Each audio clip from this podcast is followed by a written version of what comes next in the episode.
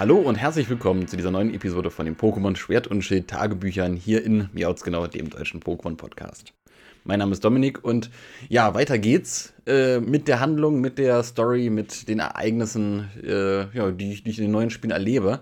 Deswegen wieder die obligatorische Spoilerwarnung, oh Spoiler, oh Spoiler. Wenn ihr nicht bis zu Punkt X gespielt habt, dann könntet ihr gespoilert werden. Ja, und Punkt X ähm, ist tatsächlich, also äh, das letzte Mal hatten wir äh, in der Hafenstadt, mir fällt immer noch der Name nicht ein, äh, in der Hafenstadt die Szenerie insofern verlassen, dass wir ein äh, schmackhaftes Meeting äh, in einem Restaurant mit dem guten Chairman Rose, dem Energieversorger der Galar-Region, haben. Und äh, ja, letzten Endes hat uns der, hat mich der Weg in dem Spiel dann jetzt bis zu dem Punkt geführt, dass wir einmal kurz reingelugt haben in die äh, Schatzkammern von, oh Gott, ähm, wie hieß die Stadt? Wie hieß die Stadt? Crown City? Nein. Äh, Claw City, ja, äh, wie dem auch sei. Also die, die es wissen, die werden mich jetzt bestimmt korrigieren können. Ich, ich, äh, ich harre der Mails, die da kommen mögen. Ja. Und äh, die, die es nicht wissen, die haben hier an der Stelle eh nichts verloren. Würde ich mal so äh, kackendreisterweise sagen. Spoiler, Spoiler und so weiter. Ja. Äh, das, das äh, Treffen mit Sherman Rose in der, in der ähm, äh, Wasserstadt, in der, in der Hafenstadt, Wasserstadt, als ob es unter Wasser wäre, in der Hafenstadt ähm, war insofern ja relativ kurz und knapp. Das war ja auch sehr überraschend, dass man da quasi direkt mit Sherman Rose dann, äh, also hat mich überrascht, dass man da mit Sherman Rose äh, zu tun hat, insofern, dass man von ihm direkt auch eingeladen wird und hey, ja, hm. Das hieß ja von seiner Seite aus, wenn du die äh, Arenaleiterin hier in der Stadt besiegst, dann lade ich dich ein, mein Guter, und, und dieses ganze Fanboy-Tum drumherum irgendwie um seinen Charakter ist schon ein bisschen surreal. Ja. Danach ging es, meine ich, weiter mit äh, einem kleinen Ausflug in der Mine. Äh, in der Mine 2. Wir hatten ja das äh, äh, auch, auch, auch schon erwähnt gehabt. Mine 1 war, meine ich, äh, relativ am Anfang. Jetzt waren wir in Mine 2 im Spiel. Und da sind wir auch nochmal auf Bettys, ähm, ich hoffe, er hieß Bettys, Bettys gestoßen. Unser kleiner, frecher, grimmig guckender und ein bisschen Smugface äh, habender äh, Rivale, der mit, mit, mit seinen Psycho- und Feen-Pokémon äh, ja, uns das Leben versucht schwer zu machen, um selbst der Champion zu werden, um selbst äh, unfassbar stark und, und großartig zu werden. Ja, und das war so, glaube ich, der erste Punkt, wo ähm, ja, mich, mich die Rivalensituation so ein bisschen genervt hat. Also ich meine auch, äh, vorher gab es auch noch mal einen Kampf mit äh, Hop, Hops, Hop, der Typ, der hoffentlich nicht Hops geht. ja, und ähm, ja, also ich glaube, jetzt bin ich da persönlich in so eine Falle getappt, wo ich dann durch die Trailer und durch die Inszenierung und die Aufmachung mehr erwartet habe von der Rivalensituation, als man jetzt letzten Endes bekommen hat. Also bis zu diesem Zeitpunkt. Ähm, kann natürlich sein, dass da noch sehr viel Story-Reveal dann noch äh, mit, mit an Gravitas dazukommt. Aber aktuell wirkt das schon ja, ein bisschen, ein, ein bisschen aufdringlich, fade. Okay, es mischen wir mal hier den Rivalen rein, dann mischen wir mal da den Rivalen rein. Das ist so, keine Ahnung. Ich, also ich bin jetzt an einem Punkt, wo ich jetzt, äh, und ich bin an einem Punkt, der relativ früh im Spiel ist, an einem Punkt, wo ich jetzt sage, oh, muss ich jetzt wirklich gegen den äh, arroganten Typen da kämpfen? Das, äh, ja, das war jetzt nicht so. Ja, und dann kommen noch die Team Yell-Leute dazu. Also so langsam schleicht sich so eine gewisse Müdigkeit in, in, das Spiel ein, wo man dann, also da, da, da wo das Spiel jetzt bisher so eine ähm, gewisse äh, Erwartungshaltung auch gebrochen hat und dadurch einen interessanten Flair geschaffen hat. Ja, es ist jetzt so, ja, hm, nun, nun, also ja, und weiter und weiter und weiter und weiter, ja, so what. Also nicht, dass es mir egal wäre, was da nun passiert, aber es ist so, nun wird das Spiel so langsam normal. Ich glaube, das trifft es ganz gut. Es wird ein normales Pokémon-Spiel, was äh, in seinem eigenen Anspruch funktioniert und nicht mehr so dieses, hey, wow, das ist hier äh, neuer revolutionärer Kram. Nein, das wird irgendwie Pokémon mit so einem Hauch Business as usual und ähm, ja, und das finde ich ein bisschen schade im Vergleich zu äh, dem, was man jetzt so bisher an Feuerwerk und Innovationskraft bekommen hat. Ja, ähm, genau. Und äh, weiter geht's. Dann äh, trifft man ja in der Höhle dann auch den, den nächsten Arenaleiter, der dann in, oh Gott, nicht Steam, sondern Engine, Engine City, meine ich war's. Oh, ich, wow, okay. Ladies and Gentlemen, ich habe mir einen Stadtnamen gemerkt. Wow. Engine City. Ähm, den, äh, den Arena-Posten äh, innehat und ja, da geht es so ein bisschen weiter irgendwie mit der, mit der Enttäuschung gefühlt.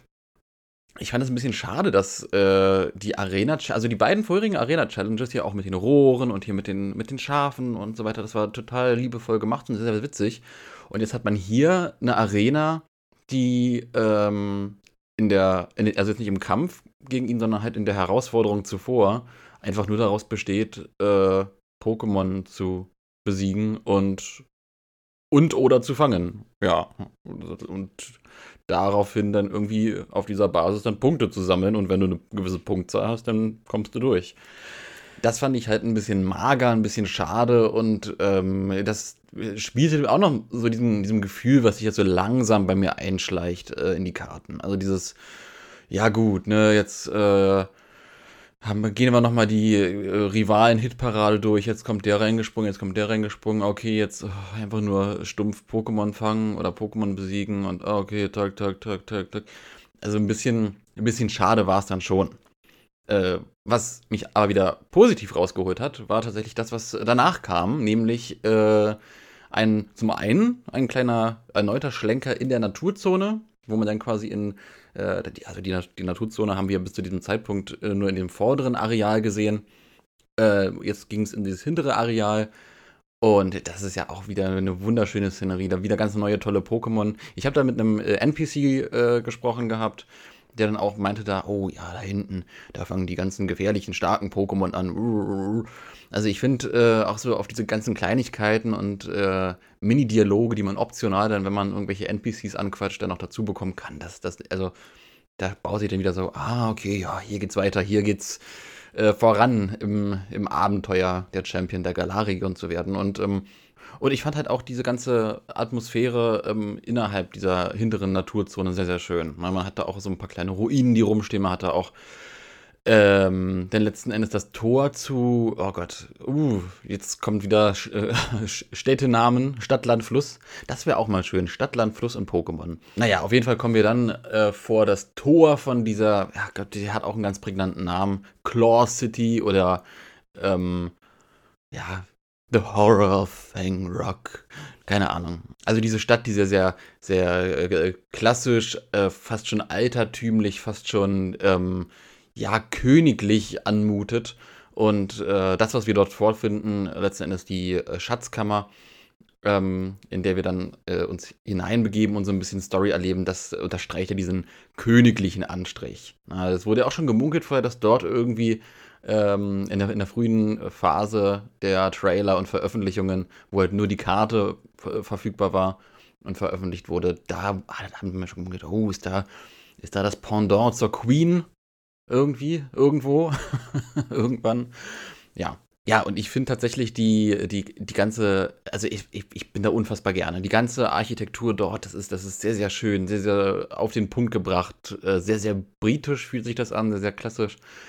Ähm, und ja, und den Part, den wir dann quasi in der, in der Schatzkammer selbst erleben, äh, mit den Bannern und so weiter, da musste ich dann, da wurde ich dann auch so, also ein bisschen rausge, rausgerissen irgendwie, muss ich gestehen. Also ich weiß nicht, äh, liebe Zuhörer, Zuhörerinnen, schreibt uns gerne Mail, info at miauzgenau.de wie ihr äh, ja diesen, diesen Lore-Part, diesen Story-Part empfunden habt. Aber ähm, ja, dass denn dort äh, erzählt wurde, ja, gut, ja, und dann gab es da zwei Helden und dann gab es da hier, also da hängen da diese drei Banner irgendwie in der, in der Kammer. Und ähm, ja, also ich finde das von der, von der Aufmachung her schade. Ich meine, man hat in Pokémon, ich, ich filme jetzt äh, den ultimativen Super-GAU, Pokémon Schwarz und Weiß und Schwarz und Weiß 2, wo man eine sehr, sehr starke Story hat, auch eine sehr, sehr intensive Lore, die die Spiele, Spieler erzählt. Ähm, da hat man ein sehr, sehr schönes Pacing auch und einen sehr schönen Rahmen gefunden, um die Lore zu erzählen in dem Spiel. Und, und hier hat man ja letzten Endes, ja, drei, vier Banner waren es, glaube ich. ich. Ja, lass es drei sein, lass es vier sein. Ist ja auch wurscht. Hast du da irgendwie deine Poster an der Wand zu hängen, da irgendwie in einer, in einer Ruinen-Schatzkammer? Oh ja, gut. Ne? Also das ist halt auch so ein bisschen, äh, ich glaube, auch, auch, Na gut, auf der anderen Seite ist es halt auch so ein bisschen, ich meine, so ein leichter Agatha Christie-Flair vom, vom, vom Aufbau, von wegen, okay, wir bekommen jetzt so verschiedene kleine Indizien, wir bekommen jetzt verschiedene kleine Hinweise, die gestreut werden, was jetzt irgendwie sein kann, Fakten, die sich widersprechen. Wir haben eine Statue, die von einem Helden spricht, wir haben Banner, die von zwei Helden sprechen. Oh, wo, wo, wo, wo, wo mag das enden, wo mag das hinführen? Ja, letzten Endes. Äh, holt mich dann aber die Präsentation der äh, Banner, die dort hängen in der Schatzkammer, dafür, dass es so groß aufgebaut wurde. Oh, ja, ich lege ein Wort für euch ein und dann kommt ihr da rein in die Schatzkammer. Ihr müsst euch da mal umschauen, da gibt es so wichtige Indizien. Und dann sind da einfach nur drei, drei, vier Banner und man denkt sich so, ach Gott, ey, nee. und ich hoffe, dieses auch nee ähm, ist nicht das, wo es jetzt weitergeht, äh, handlungstechnisch, sondern man bekommt eine sehr, sehr schöne epische Inszenierung. Denn was, was Pokémon Schild und Schwert tatsächlich können, sind Epicness. Denn was Pokémon Schild und Schwert sehr, sehr stark können, das ist Epicness. Das ist absolute Epicness. Das ist sehr, sehr starke ähm, Inszenierung. Äh, sei es jetzt durch diese Introduction-Szenen von den, von den Arena-Leitern, wo dann alle zusammen auf das Feld laufen, oder sei es jetzt durch die Giga-Dynamax-Formen, äh, das, das Dynamaxing-Pokémon, dieser riesengroße Kampf, wo dann alle im Stadion jubeln. Also, wenn ich einer Spielreihe innerhalb des Pokémon-Franchise nicht abkaufe, dass sie kein Gefühl haben dafür, was gutes Pacing und gute Dramaturgie und gute, gute Inszenierung ist, dann sind es diese Spiele. Von daher erwarte ich halt auch, dass diese Spiele die Story ebenfalls episch inszenieren und ebenfalls gut und clever inszenieren. Von daher mal gucken. Mal gucken, ob dann noch irgendwie in den weiteren Spielphasen weitere Banner auf uns warten oder nun, nun, nun in diesem Sinne. Also ich habe jetzt auch schon drei Minuten überzogen. Wir sollten ja eigentlich äh, mit dem Podcast so bei ja, fünf bis zehn Minuten landen und ich lande irgendwie. Einmal habe ich es geschafft, irgendwie sieben Minuten einen Podcast zu machen.